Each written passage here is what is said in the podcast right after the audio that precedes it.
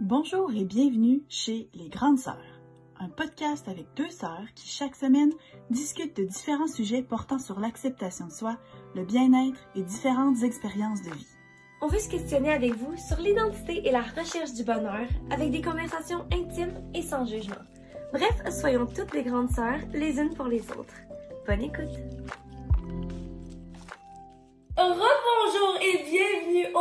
65e épisode du podcast Les Grandes Sœurs. Aujourd'hui, comment ça va? Attends un peu, attends un peu, attends un peu, attends un peu. On a un invité tout spécial aujourd'hui. Pour ceux qui font juste nous écouter, vous voyez peut-être pas, mais on est avec Notre maman! Notre maman. Ça, puis pour en fait, même le monde qui nous voit, peut-être qu'ils savent pas que c'est notre mère. là. Oui, là, c'est ouais. On a notre petite maman avec nous autres, littéralement petite. On était assis, on était comme, my On god, sent géante, c'est ça. En fait, aujourd'hui, c'est que notre maman, pour ceux qui ne le savent pas, on en a mentionné, je pense, notre tout premier épisode. Fait que moi, normalement, vous n'avez pas écouté notre premier épisode, chose que vous devriez totalement Mhm. faire. Anne-Sophie va mettre Mettre le le lien. Euh, c'est que notre maman est d'origine vietnamienne. Et donc, on a grandi toutes les deux dans une maison où est-ce qu'on était comme la moitié de la culture vietnamienne puis la culture québécoise. Puis on s'est rendu compte que on en a comme jamais vraiment parlé de nous autres, comment ça nous affectait. Puis on s'est dit qu'il y a d'avoir notre maman sur le podcast, parler de elle, son expérience, parce que... Elle a bien des histoires à raconter. Ben, les histoires, on parle tu sais, de contexte de guerre, puis tu sais, quand on entend parler des boat people, tu sais, les Vietnamiens qui ont euh, immigré, tu sais, aux États-Unis, au Canada, maman, là, c'est genre l'exemple parfait. Fait qu'on va pouvoir parler de tout ça aujourd'hui. Ouais. Mais avant tout, quoi, Quoi de de neuf? On a quoi de neuf commun? Ben, en fait, pour la raison pourquoi on est avec notre mère, c'est parce qu'on est euh, dans un chalet. Ben, c'est ça, c'est un chalet, mais c'est littéralement une grande maison. Là. Ouais, ouais. Ben, on est à Charlevoix, en fait. Puis on passe la semaine parce qu'on vous avait dit qu'on était censé aller pendant genre 2-3 semaines en Colombie-Britannique. Puis notre voyage a été cancellé. Fait qu'on a décidé de louer un chalet euh, avec toute la famille à la place pendant une semaine. Fait que. euh, Fait que là, ben, on était à Petite Rivière Saint-François, on est arrivé hier, puis là, matin, il pleut, fait qu'on s'est dit, c'est le parfait moment pour enregistrer notre épisode de podcast avec maman maintenant qu'elle peut, elle ne peut pas s'échapper. Ouais, c'est ça! Parce qu'elle, en passant, elle gentille avec elle, quand même pas tant à l'aise devant la caméra. Elle nous a tout donné. Ouais. T'as-tu quelque chose à dire, maman? As-tu quelque chose à Fait dire? que vous avez fait un genre de attrape, euh, Attrape maman? maman. Attrape maman, c'est ça. Bon, fait que par où est-ce qu'on commence? Veux-tu nous faire un petit euh, résumé de, mettons, ta, ta, ton, c'est quoi, childhood? Ton enfant. De ton enfance? Parce que l'enfant est arrivé à 12 ans. Fait qu'il y a comme un bon bout avant, là. Alors, euh, je, je sais pas trop par où commencer. Ok, bon. je Comment me tu t'appelles? Ok. Ouais! Alors, euh, mon prénom vietnamien, c'est Tam Tam. Et puis, euh, quand je suis arrivée au Canada, j'ai choisi un prénom Daniel. Est-ce que tu regrettes ton nom? Est-ce que tu es encore contente de du nom que tu as choisi? Oui, oui, je suis encore contente de. Tu t'identifies à Daniel, tu sais, tu, ben, clairement, Oui. tu te reconnais par ça, parce que ça fait comme un méchant bout c'est comme ça qu'on t'appelle, là, Oui. mais... Mais, Ouais, mais ça, à 12 ans, moi, j'avais l'impression que j'avais trop choisi un nom pas rapport pour moi, là. mais c'était soit Michel ou Daniel. Ah, puis notre père s'appelle Ouais, Michel. c'est fait ça. que- Mais Daniel avec un Y, donc c'est vraiment particulier. Ouais. J'ai 56 ans. Que t'es né au Vietnam en 1966. 6. 6. En 66. Dans une famille euh, normale, Oui. euh, en temps de guerre. Ok, c'était déjà la guerre quand t'es né? Oui, oui, c'était déjà la guerre. Puis tu vivais dans un village au sud du Vietnam. Oui, Parce oui. que, tu sais, géographiquement, quand on parle de la guerre du Vietnam, c'est vraiment une séparation entre le nord et le sud. Fait que c'est comme important de mentionner que tu venais du sud. Donc, toi, tu étais comme supporté par les Américains. Oui. Les autres, c'était le, le, le leader qui voulait garder le pays comme capitaliste, alors que le nord, mais là, tu sais, c'est comme la Russie, la Chine qui met de la pression Communiste. pour devenir communiste. C'est ça. En passant, si vous entendez un bruit de fond, c'est la laveuse qui je pense que ça m'énerve très profondément. Mais en tout cas, ok, continuons. Fait que tu as grandi pendant plusieurs années au Vietnam. Puis est-ce que tu qualifierais ton enfance de quand même relativement normale pour le Vietnam, malgré le fait que tu étais en temps de guerre? Oui, oui. Je, je pense que je considère, ben, je considère que j'ai eu une enfance heureuse, même si euh, mes parents travaillaient beaucoup. euh, il y avait quand même du temps pour nous. Là. Quand ils passaient du temps avec nous, ben, c'est du temps de qualité. Puis t'avais des frères et sœurs aussi? Oui. T'es combien? Euh, j'ai un grand frère Après ça, je suis la deuxième. J'ai deux autres sœurs et un petit frère, un petit dernier. Fait que cinq enfants. On est cinq dans la famille. Puis c'est à partir d'un moment en particulier, tu sais, mettons, moi je pense à toutes les histoires qu'on connaît, parce que là, à un moment donné, la guerre est devenue plus présente.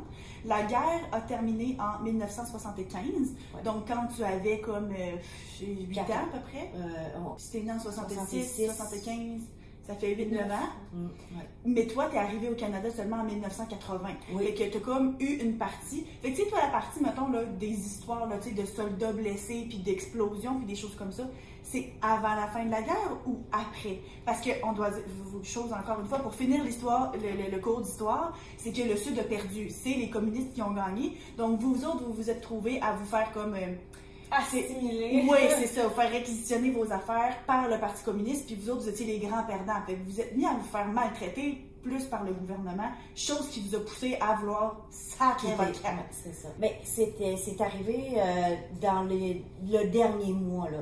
La guerre a terminé le- exactement le 30 avril 75. Alors, dans le dernier mois, se trouvait être le mois d'avril, euh, ça a été très, très, très euh, intense. OK. Fait que c'est là que ça se passait. C'est ça. On a été bombardés, là, euh, les derniers mois, là. C'était, on est caché dans la maison, puis on entend jour et nuit, là. à l'école, c'est pareil. On va à l'école, puis on sait pas trop quand est-ce qu'une bombe va tomber. Vous alliez encore à l'école? Genre, vos parents voulaient pas que vous gardiez chez vous au cas où il se passe de quoi? La vie Non, non, on, sortait, oui, c'est ça. On allait à l'école quand même, euh, la vie continuait, là, parce que c'est, c'est tout le temps comme ça. Ça faisait des années. Mm. Pas aussi intense, mais c'est ça. On, on sait jamais quand est-ce qu'il Mhm. va y avoir une bombe qui, qui nous tombe dessus. C'est C'est surtout ça. votre norme, dans Ouais, un sens. c'est ça, c'est Surtout pour toi, mettons, qui, est- qui a vécu ça toute ta vie, t'es comme tu connais rien d'autre, là. Non, c'est ça. Nous autres, c'est de penser que ça pourrait être la norme, c'est comme c'est fourré. Mais tu sais, Ouais. en même temps, quand je pense en ce moment, le conflit qui se passe En en Ukraine, ouais. il y en a là, des enfants qui sont en train de grandir là-dedans, puis c'est, c'est, c'est sûr qu'on parle pas encore d'années, puis on espère que ça se rendra pas là. Mais il y a du Mhm. monde pour qui ça va devenir plus, c'est, c'est beaucoup plus normal. Là. Ben, tu sais, comme la COVID, ben, c'est complètement différent. On s'entend que la guerre, c'est bien pire que la COVID, mais que même toi, que ton enfant, tu sais, Freddy, qui est rendu Ouais. à 3 ans, puis lui, depuis toujours, il est juste vécu avec la COVID, puis le monde avec les masques d'en face, puis Mhm. nous, c'est comme, what? Mm. Ouais, c'est clair. Donc, toi, dans ta famille, tes parents étaient. t'es- Quand tu dis une famille normale, vous étiez quand même assez confortable financièrement parce que grand-papa, euh, il était médecin. Oui, et on avait une pharmacie chez nous. Euh, donc, euh, grand-papa, ce qu'il faisait, c'est que, que ce soit communiste ou côté de l'armée capitaliste, les, tous les blessés arrivaient chez nous, il en prenait soin. Il ne faisait pas de différence entre communiste ou euh, quelqu'un d'autre capitaliste. Alors, on avait tout le temps, tout le temps du monde chez nous, des blessés, des gens malades, euh, jour et nuit. Ça peut, euh, n'importe qui peut cogner à la porte et il est toujours prêt à prendre soin de ces gens-là. Alors, nous, on était élevés dans une famille où on avait des bonnes à la maison, on avait des serviteurs, on avait quand même très bien, bien élevés et bien. euh, C'est ça, vous aviez du beau linge, puis vous étiez, tu sais, c'est ça, une, une bonne famille, là, si on veut. C'est ça. Mais grand-papa, il a toujours, toujours aidé. euh, Parce que lui, il n'a pas grandi dans une famille riche. Non, lui, il a été élevé dans une famille pauvre. Euh, ses parents n'avaient pas les moyens de payer ses études. Il a été pris en charge par un, un monsieur, là. Lui, il a toujours appelé son maître. Et euh, ce monsieur-là, il a vu le potentiel et il lui a payé ses études pour, ben, dans le domaine qu'il voulait. Et puis, quand il a commencé ses études, il aimait ça et il voyait quand même la misère des gens et il a toujours fait une promesse à- avec ses parents et avec son maître, si vous voulez. Il a toujours dit le jour où ce que euh, je vais devenir quelqu'un de bien, que je vais réussir dans la vie, mais euh, je vais redonner au suivant. Mhm. Et puis, une fois qu'il avait euh, les moyens d'avoir une belle famille, élever ses enfants, il a même adopté les enfants de sa sœur qui était morte, mordue par un serpent euh, Oh. dans un champ. Il a quand même Comme euh, tout le monde, comme tout le monde l'a déjà vécu. C'est ça. Et puis, euh, c'est ça. Lui, sa promesse, c'était euh, le premier jour du mois tous les clients, tous les patients qui venaient le voir dans sa clinique, c'est gratuit? pour tout le monde. ouais. Ah, ça. Puis clairement, il était populaire, surtout le premier du mois. Oui, c'est ça. Puis là, une fois que la guerre a été terminée, là, c'est sûr que justement, là, on va pas nécessairement aller dans tous les détails parce qu'on pourrait en parler pendant comme des heures et même des jours, chose qu'on a Mhm. déjà faite il y a plusieurs années. Oui, oui. Euh, mais du moment où est-ce que la guerre a été terminée, ça a été clair, de ce que je comprends, pour nos grands-parents, que vous alliez essayer de quitter le Vietnam. Il n'y avait pas envie de rester au pays puis d'essayer de comme se, se- vivre avec la nouvelle réalité qui était le, le régime communiste? C'est ça. Ben, le régime communiste, c'est assez spécial. Du jour au lendemain, quand c'est arrivé que c'est tout est devenu euh, communiste, ben c'est le mot le dit. Ça appartient à tout le monde. Là. Tout le monde est- s'est mis en commun. Alors on a perdu notre maison, on a perdu la pharmacie. Euh, grand-papa ne pouvait plus pratiquer euh, sa, sa, sa médecine. Mais de quoi perdre sa maison? Je comprends pas. Genre, je comprends que vous donniez, mettons, tout l'argent que vous avez dans votre compte en banque, mais là, vous donnez la maison. Genre, vous allez vivre où? Comment ça se Ben, on a vécu à l'arrière de la maison. Fait que dans le fond, c'est comme le gouvernement a pris une partie de la maison, puis comme ils occupaient, ils ont mis d'autres mondes dans le restant de la maison. C'est tellement fucké. Fait que tu sais, ici, t'es là, puis tu vis ici, mais c'est comme, ok, c'est beau maintenant, là, euh, l'étage du haut, bien, tu sais, le sous-sol, justement, qui appartient, ben, on fait, euh, on embarque une nouvelle famille là, puis c'est comme, t'as rien à dire. Hmm. C'est hmm, intéressant parce qu'en même temps, tu te dis s'il y a quelqu'un, une famille quelque part qui a pas de maison, ça, ça fait du sens de partager, mais en même temps, c'est comme, hey, c'est ma maison, là, je l'ai achetée, j'ai vécu ici avec ma famille, j'ai créé Mm. tout ça. C'est genre dans les deux cas, c'est fucké. Puis nos grands-parents se sont fait envoyer en prison une fois que la guerre a été terminée aussi. C'est ça, parce que il avait peur que, vu que grand-papa il était quand même un homme instruit, il avait peur qu'il y ait une... Puis quand même une- influent aussi, tu sais, il était comme important dans votre Oui, communauté. c'est là. ça. Connu, puis Ouais. Donc, il, il avait peur qu'il... euh, influence les gens? oui, puis qu'il fasse un... Puis tu sais, s'organise Un une rébellion, là. Ah, Ouais. C'est ça, oui, oui. Alors, euh, du jour au lendemain, ben, on a tout perdu. Et puis, le régime communiste, ce qu'il fait, c'est que on, on s'en va chercher le- les rations de riz, euh, les vêtements, c'est la quantité de tissu par mois, par famille. Alors, euh, du jour au lendemain, on s'habillait comme tout le monde. euh, c'était, c'était vraiment spécial, là. Ça a été très, très dur.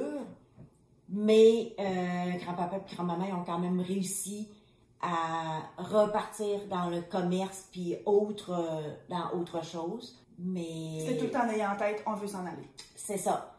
Mais le, le gouvernement communiste avait tout le temps, après six mois, un an, il décidait qu'il changeait l'argent. Pour pas que vous puissiez accumuler, mettons, Ben, l'argent. caché dans les murs, ça. euh, Dans, votre, dans la toilette, là, tu sais. C'est ça. Alors, l'argent, ne, tu peux pas prendre la quantité d'argent puis de dire, OK, je l'échange contre la nouvelle argent. Non, c'est pas ça. C'est que cet argent-là ne vaut rien. Il imprime. Euh, Ben, c'est une technique très intelligente. Mais comme. mais ils se sont rendus compte que ceux qui étaient pauvres restaient pauvres. Ceux qui étaient instruits, que les commerçants, les ceux qui étaient un petit peu euh, capables de gérer, ils réussissaient tout le temps à ravoir une fortune puis ravoir de l'argent. Mhm. Alors, pour contrer ça, ben, ils essayaient tout le temps puis se sont rendus compte que ça ne fonctionnait pas. Parce que techniquement, encore aujourd'hui, tu sais, là, mais la fin de la guerre en 1975, on est rendu en 2022, ça fait 47 ans. Euh, c'est encore techniquement un régime communiste, mais un communisme, euh, euh, communiste de euh, marché. là. oui. Tu sais, c'est comme. Ouais. Je, je- Plus libéral. beaucoup plus libéral. là. Tu sais, je pense que c'est vraiment Ouais. juste une étiquette, le communiste, parce que Colin, sinon, là, c'est pas Mm. grand-chose. euh, Tu sais, le monde a euh, le, le- le pouvoir de prospérer, là.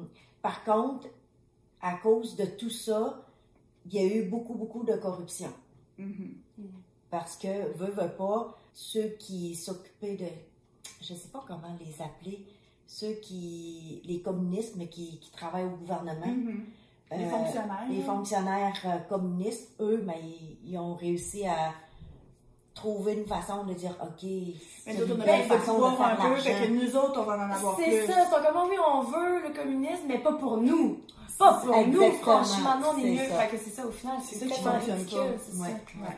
Euh, puis aussi, il faut dire que, justement, le fait qu'il y a eu une guerre a divisé, parce que la guerre a commencé en 1956, puis est terminée en 1975. Ben non, 1956, c'est même pas vrai, parce que 1954. 1956, c'est quand Kennedy a envoyé les premières troupes américaines. Il me semble. ça fait longtemps que j'ai pas comme euh, travaillé dans les dates exactement, là. Mais tu sais, c'est une guerre qui a duré vraiment longtemps, tu sais, une vingtaine d'années. Puis là, le Nord, le Sud, il y a eu une division physique au niveau du pays, exactement au milieu du pays. Puis après ça, une fois que c'est terminé, ça reste que, tu sais, la population, vous autres, là, là, les gens du Nord, là, c'est les pires méchants du, qu'il n'y a pas. Puis eux autres, les ceux du Sud, tu sais, le Vietnam, c'est un, pays vraiment comme en long. puis au nord, il fait froid. C'est ben, froid, c'est relatif. Là, on n'est pas au Canada, OK?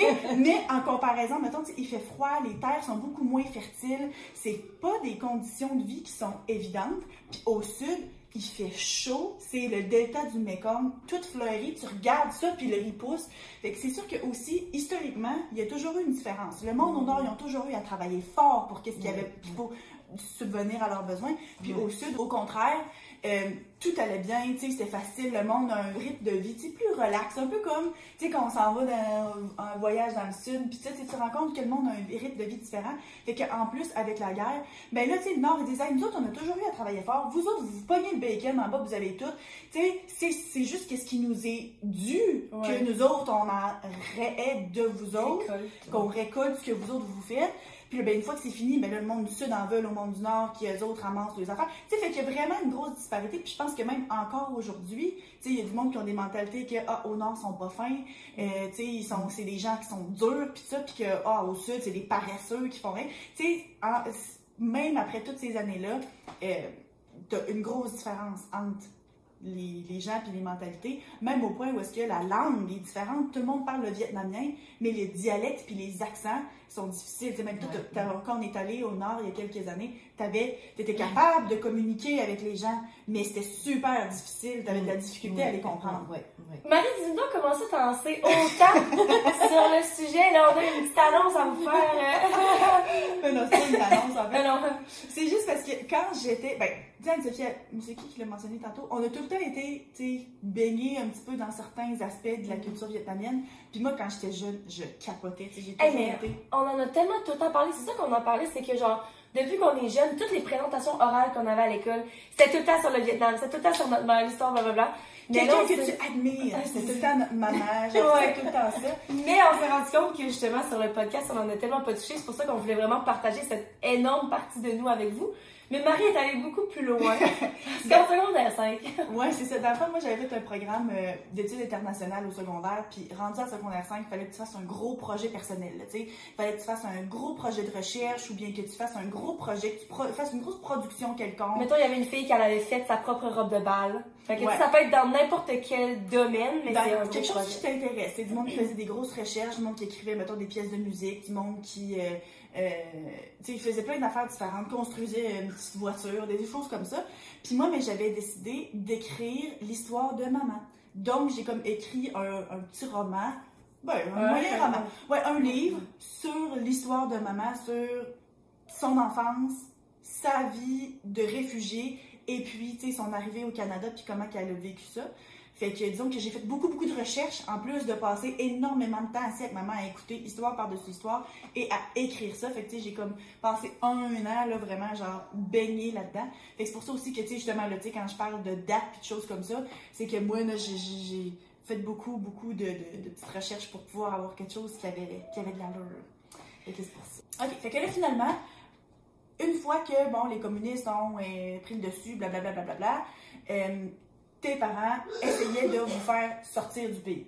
Oui. Puis on finit par réussir, mais ça n'a pas été facile. Parce que ça, c'était illégal, hein, de C'est ça, illégal. C'est ça. comment ça se passe, tout ça? Même encore aujourd'hui, c'est pas facile pour des, des Vietnamiens de, de, de, juste partir, puis comme... Euh, non, c'est ça. Pour sortir de là, ça prend une bonne raison. Ça prend soit pour aller étudier, soit pour aller travailler à l'extérieur. Mais euh, bref, en 75, le, le régime communiste est arrivé euh, il y avait beaucoup de gens qui ont essayé de sortir de là. Euh, pour euh, mes parents, ça a été un petit peu long parce qu'il fallait quand même qu'ils travaillent pour ramasser assez d'argent pour faire sortir les cinq enfants et eux. Donc, ça faisait sept, euh, Cette personne. personnes pour, euh, pour la famille. Euh, on est parti plusieurs fois. Ma mère a été euh, en prison. Parce que là, c'est ça l'affaire, c'est que tu sais pas à qui tu peux faire confiance, tu donnes de l'argent que t'es pas censé avoir, tu te fais pogner par la police ou finalement le monde à qui tu donnes l'argent le garde puis te dénonce. Tu sais, vous avez eu beaucoup d'essais, là, puis justement, quand tu dis ta mère est allée en prison, c'est parce qu'elle s'est fait pogner. Oui, c'est ça. Et puis, une fois qu'on a réussi, ben, malheureusement, mes deux parents étaient en prison tous les deux. Alors, euh, On peut expliquer la situation la de la prison, prison, parce que c'est pas la prison comme ici, là. C'est comme complètement ridicule, là. Tu sais, Vas-y. grand ouais, ouais. OK. Mon père a été en prison parce que, euh, comme je disais tantôt, euh, on avait beaucoup d'avoir, on avait, euh, il avait quand même un pouvoir, et puis euh, les communistes avaient peur, fait que ils ont décidé qu'ils mettaient en prison comme ça. C'est une assez bonne raison, t'es instruit. Ouais. Et puis, il a été dans un camp de concentration. Et dans ce camp-là, ça a été très, très, très difficile. Il faut dire que euh, mes parents avaient un handicap. Mon père avait un handicap euh, dans la jambe. Euh, il avait beaucoup de difficultés à marcher, mais lors de ce, ce- ce séjour-là au camp de concentration, il n'avait pas de lit, pas de chambre, pas de... Tout le monde était entassé dans un Assis sur Dans une pièce. pendant des jours et des jours. Les jambes enchaînées. Il les laissait sortir seulement pour aller à la salle de bain, ben, aller faire Dans le un trou, nécessaire, là. mais dans un trou. Et puis, une fois terminé, il l'arrosait pour, que, pour les laver et pour que, bon, Puis s'il y a personne qui vient te donner à manger, tu meurs de faim. c'est ça. Puis, euh, Il t'attrape un rat, là. c'est ça. Mon père a déjà raconté que lui, lui, il l'a jamais fait, mais il faisait noir de toute façon. Puis il entendait ses voisins à côté attraper les rats puis les manger. Mais tu sais, t'as rien. Là. Puis tu sais, grand-papa, lui, était chanceux dans le sens où est-ce que vous, ses enfants, vous alliez lui porter à manger. Oui, c'est ça. Mais On si t'as faisait- personne, là, Mm. Ils vont, ouais, c'est ça, ils te font pas un petit repas, là. On faisait un genre de, de viande séchée, là, comme des. Beef euh, jerky. C'est ça. Et puis, euh, mais malgré ça, on allait porter à manger. Il a toujours partagé avec ses voisins. Puis moi, je me rappelle que j'ai été le voir une fois. Ça, ça m'avait tellement traumatisée. T'avais quel âge à ce moment-là? Je devais avoir euh, une douzaine d'années. Ouais. Parce que 75 à 79, Juste avant que tu partes. Juste avant que je parte, c'est ça. Et puis, euh, c'est ça, je suis allée le voir euh, en prison. Je suis arrivée là avec genre de gamelle. Il y avait du riz, il y avait la viande, des légumes. J'ai pris l'autobus avec euh, mon oncle, je avec le frère de mon père. On est partis ensemble. Puis quand on est arrivé à la porte, à l'accueil, il y avait un, un- un monsieur qui était là qui, qui nous a accueillis. Puis j'ai dit ça que je viens voir mon père avec la gamelle de bouffe. Il a pris la gamelle, il a tout simplement tout vidé ça sur la table, il a tout fouillé, mélangé. Parce qu'il pensait que tu cachais quelque chose là-dedans. C'est ça. J'aurais pu cacher de l'argent, une lettre. Qu'est-ce que tu veux avec de l'argent en euh, prison, genre, tu sais? un, un couteau, un article Ouais, quelconque. ouais. Alors, il a L'arme. tout mis ça sur la, la table, il a fouillé, puis il a remis ça là-dedans. Tout sale, tout dégueu. C'est ça, tout dégueu. Puis, ben, moi, en tant que petite fille, ben, je repartais avec ça. Puis, j'avais déjà la peine, de, de voir ça. Mais je me suis dit, bon, au moins, il va avoir quelque chose à manger. C'était pas grave. Et puis, euh, il voulait pas que mon oncle soit avec moi. Vu que j'étais la famille immédiate, j'avais le, le choix entre moi d'aller voir mon père ou de laisser mon, mon oncle. Alors, moi, j'ai pris la décision d'aller voir mon père. Fait que quand je l'ai, quand je, je suis arrivée dans une salle, euh, c'est pas face à face, là. C'est pas non plus vitré puis euh, avec un téléphone pour euh, se parler, euh, papa, comment ça va ou quoi que ce soit, là. On est complètement dans deux pièces différentes, fermées. Euh, on pouvait se parler à travers un petit muret. Puis on se parlait. Puis on, il, il nous faisait parler en plus. Fait que le, le, le, le militaire, ou en tout cas le, le, le monsieur Le qui garde. était là, le garde qui était là, il m'avait demandé, euh, comme de quoi, que Ah, t'es parti avec tes frères et sœurs, avec ta famille pour que vous sauvez.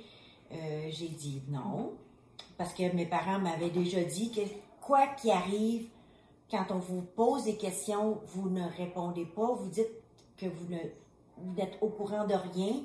Que vous avez jamais essayé de partir. C'est ça. ben. Alors, moi, j'ai répondu comme mes parents m'avaient déjà dit.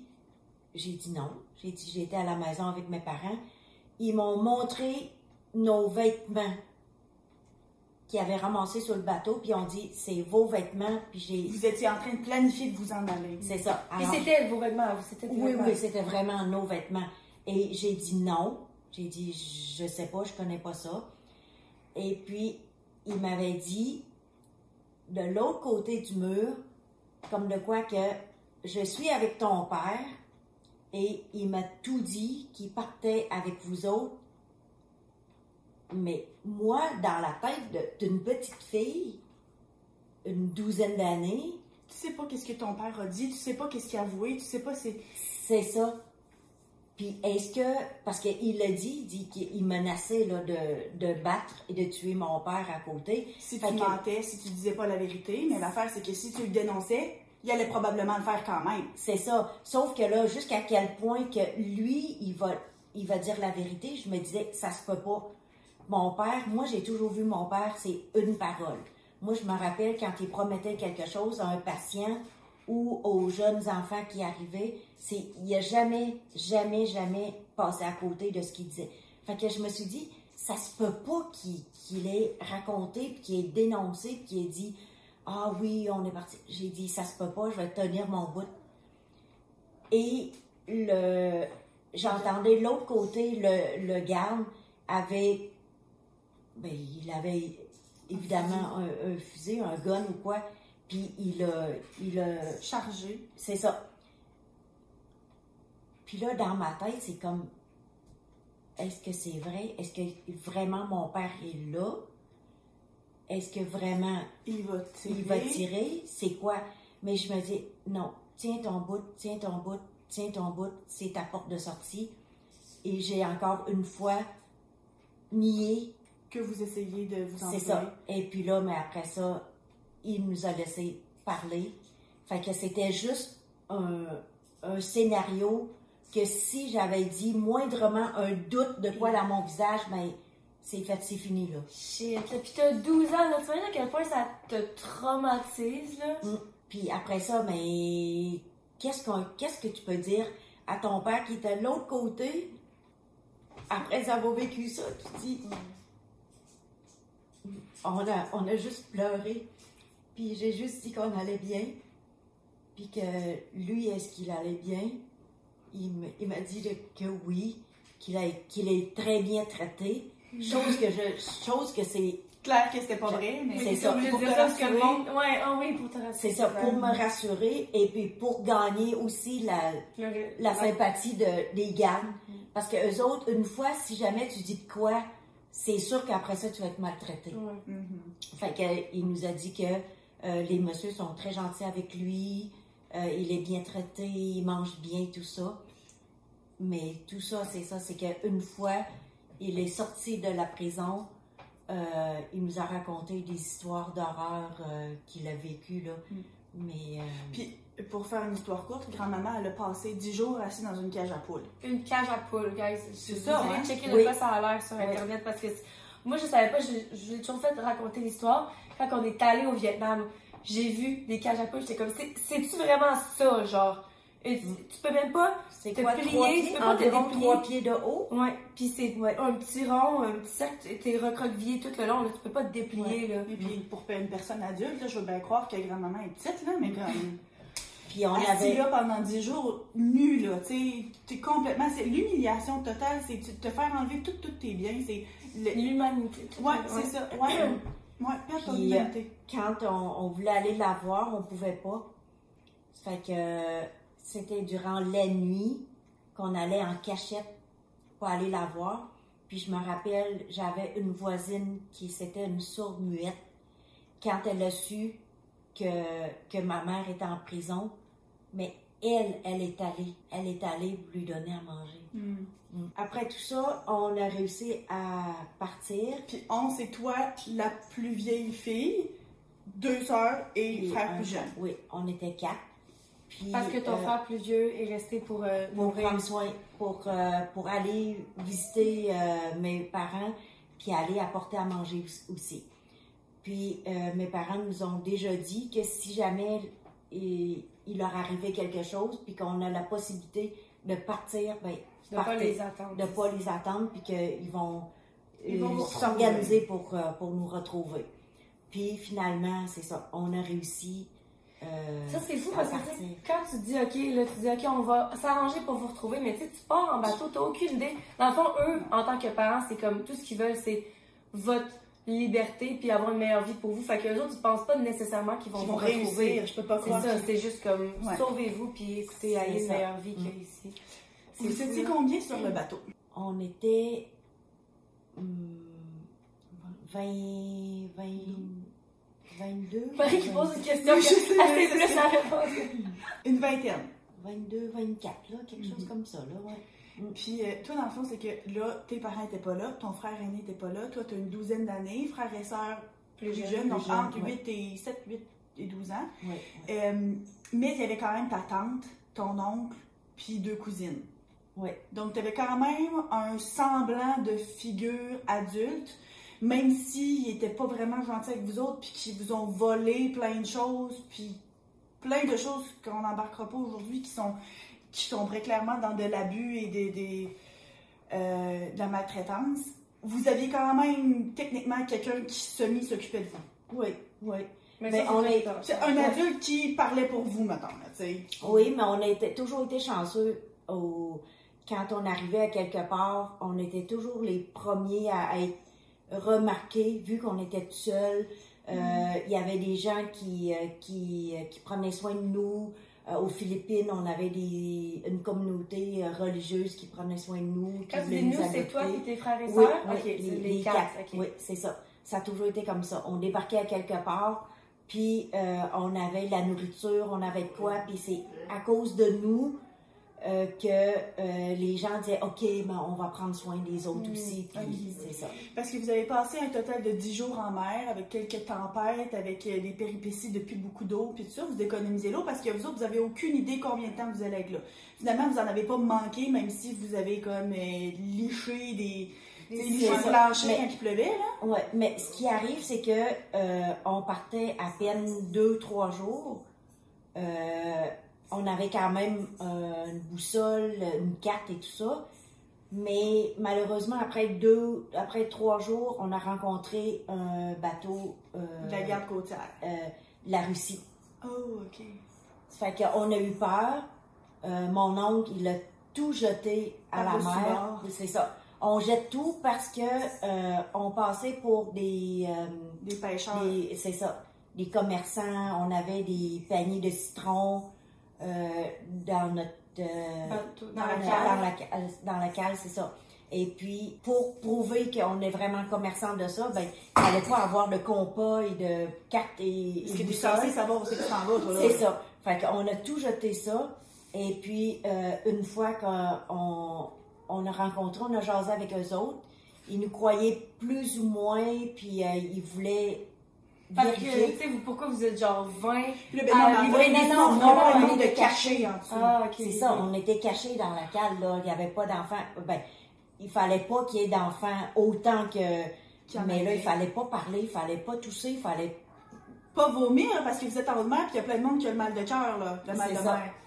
Fait que, au moment où ce que euh, un des messieurs qui était là voulait embarquer sur le bateau pour faire la vérification, euh, ma tante, elle, a parlé un peu anglais. Fait qu'elle, elle avait dit euh, Je vous jure que euh, j'ai pas d'enfant avec moi, puis on, on se sauve pas. Il dit Si vous voulez, euh, venez voir, puis si vous trouvez moindre trace de doute ou quoi que ce soit, il dit Vous nous tuez tous.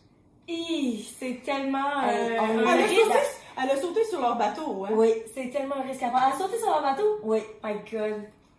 Fait que là, finalement, le monsieur a dit, OK, on vous croit. Puis, hey, on était comme on Parce que vous, est-ce que vous entendiez, quand vous, vous entendiez cette conversation-là ou? Oui, on l'entendait. Puis elle a même répété en vietnamien parce qu'elle se disait au cas où qu'il y a quelqu'un qui parle vietnamien Mm. sur l'autre bateau. Parce qu'elle, elle, elle se doutait qu'il doit avoir des. pas des espions, mais des. Sais, il doit avoir des Vietnamiens qui sont quand même. euh, Cachés là-dedans. Oui, c'est ça. Puis quand elle a dit ça, est-ce que c'est parce que de toute façon, si vous aviez été découvert, c'était fini pour vous de toute façon? C'est ça. Ok. Fait qu'elle s'est dit, ça, c'est ma chance ultime, c'est ça ou c'est rien tout. Finalement, le monsieur a dit, OK, c'est beau, on vous croit. Puis euh, il y en a un qui a dit en vietnamien, euh, If you lie, I cut it out you. Si, si vous mentez, Dit, je vous coupe la tête. Puis il l'a dit en vietnamien en plus, fait qu'il parlait. Et vous savez que s'il y avait du monde qui entendait, c'est genre. Que s'il y a du monde, s'il y a du monde de caché, vous, Vous allez l'entendez. l'entendre. ouais. C'est ça. Fait que là, elle est retournée sur le bateau, puis on s'est viré de bord, parce que là, ils, ils nous ont montré la direction pour retourner Retourne au Vietnam. Oh. Mais oui, mais elle dit qu'on s'est perdue. Fait que là, maintenant, Tu peux pas vraiment continuer dans le mauvais chemin. Maintenant que vous m'avez montré, c'est ah ben merci beaucoup, j'y retourne. Fait que là, mais on- ils, ils sont virés de bord pour retourner au Vietnam. Oh non. Mais après ça, plus de cartes, plus de compas, plus de boussole, rien. Et vous avez ça. passé 10 jours en mer à pas trop savoir. Vous avez atterri euh, en Malaisie. Mais- C'était la nuit, semble-t-il, que là, mon oncle essayait de suivre une étoile. Du- Ben, ça, c'était. Les M. Hey, mais je peux même pas imaginer si c'est moi qui étais en charge. Parce que, genre, je suis même pas capable. Hey, je me, je me perds dans ma propre maison, dans mon propre studio. Littéralement, j'ai aucun sens d'orientation. Je peux même pas imaginer de suivre les étoiles, genre. Fait que c'est ça, mais vous êtes arrêté en Malaisie, ils vous ont refusé, vous avez pas pu rester là, puis vous avez finalement, là, tu sais, après plusieurs péripéties que vous pourrez lire dans mon livre pas publié, Oui, c'est ça, bonne chance. euh, vous avez fini par. Non, mais faites-nous savoir si vous voulez que le livre soit publié. Hey, est-ce Vous qu'on va vous le vendre individuellement? On peut même pas vous donner pas comme de On va faire une levée de fonds. Une levée de fonds. Ah, ben oui, on a le droit, j'aurais le droit de créer mon propre CD et de le vendre à mes amis. C'est la bonne chose. Hum. Hey, des- c'est sûr que oui. En tout cas, On mais c'est quoi? suite à ça. Mais moi, j'ai juste une petite question parce que je, Oui. je sais pas si je me rappelle. Mettons, quand vous êtes arrivé en Malaisie puis que vous êtes fait refuser, vous vous êtes fait retourner de bord, ou on, ou on vous a rembarqué sur le bateau puis retourné de bord, genre, c'était quoi le feeling? Quand tu dis, oh my god, finalement, on voit de la terre puis on arrive quelque part puis qu'ils vous retournent de bord, genre, comment est-ce que tu te sens, genre? Oui, mais ce qui arrive, c'est que quand on est arrivé en Malaisie, on est arrivé sur une, une petite île. Et puis, euh, ma tante avait dit, si on veut rester ici, il faut brûler le gâteau. Le bateau. Le gâteau! On brûle le gâteau! Vous saviez pas, il y avait un gâteau, le gâteau, mais il faut non. brûler le bateau. Alors, on s'est dit, OK, mais comment est-ce qu'on fait pour se rendre sur l'île? C'est ça, tu peux pas brûler le bateau accosté, là, tu sais. Faut que tu brûles ça. le bateau encore en mer, Fait que là, ben, euh, mon oncle essayait d'approcher le plus qu'il pouvait, puis on sautait à l'eau, puis il fallait nager. Mais vous autres, Je- euh, pas des cours de natation ben ben au Vietnam, Non, c'est ça. Mais je pense que ma part de l'eau partait de là. Ah. OK? Hey, mais moi aussi, j'ai fucking peur de l'eau, je pense que je sais ça de Mais et avant ça, parce que j'ai vécu quand même des tempêtes euh, pendant Ah, les ouais. dix jours, là, Ouais. mais cette, cette partie-là, ça a été très traumatisant parce que je nageais, mais je ne savais pas nager, là. Tu sais, j'ai- Tu nages en chien pendant un kilomètre de temps en, haute mer, là. C'est pas ça. juste Puis nager J'avais quand même mon oncle Kiki à traîner, là. Tu sais, Ah, je- c'est ça. il avait tout le temps, il était... Trop Puis petit. je me demande comment est-ce que... je- Des fois, je repense à ça, puis je me dis comment est-ce que j'ai fait pour... C'est le me rendre là. C'est ça, la survie qui embarque. Aïe, aïe. Fait que une fois, on est rendu sur, sur la terre, euh, euh, là, le Parce bateau s'est éloigné un petit peu, Ouais. Puis il a mis le feu. et ils ont mis le feu. Parce que c'est Là, ça l'affaire, c'est qu'il n'y a pas juste vous autres en bateau. T'as des centaines, des milliers de personnes qui quittent le Vietnam. Il y a des milliers de bateaux qui se sont jamais ça. rendus nulle part, qui ont péri en mer. oui. Mais eux autres, là, la Malaisie, là, c'est pas, les, pas le premier Vietnamien qui voyait débarquer. fait qu'à un moment donné, tu peux plus en accueillir. T'as des camps de réfugiés qui débordent. Mm. Fait qu'ils te renvoient sur son bateau, à moins que t'aies plus de bateau. Ouais. Fait que nous, on n'avait plus de bateau, puis on a marché pendant des journées de temps. Puis on est arrivé à une place où ils nous ont accueillis, puis ils ont dit OK, c'est beau, vous avez perdu votre bateau, le bateau passé au feu. Ils nous ont gardés.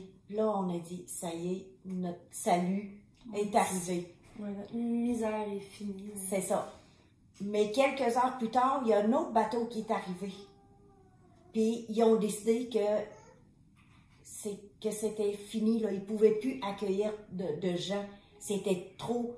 Ils ont accepté nous, mais là, vu qu'il y a un autre bateau qui est arrivé, ils nous ont renvoyés sur, le ce bateau. bateau-là. Fait qu'ils ont embarqué vous autres les 20 sur le bateau qui était déjà un autre vingtaine, déjà plein, Oh puis ils ont renvoyé en mer. Ouais. Puis là, là, le bateau, il était. Ah, on était tellement chargés, là. Puis ils nous ont donné de la bouffe en plus. Mais là, il y a eu une chicane. Parce que là, le bateau ne nous appartenait pas. Mais eux, ils ont donné de la bouffe pour nous. Parce qu'on est arrivé là, puis les gens, ils ont vraiment. Ils, ils voulaient nous adopter des quatre enfants. Hmm. Mais c'est qu'on s'est dit, on peut pas rester là.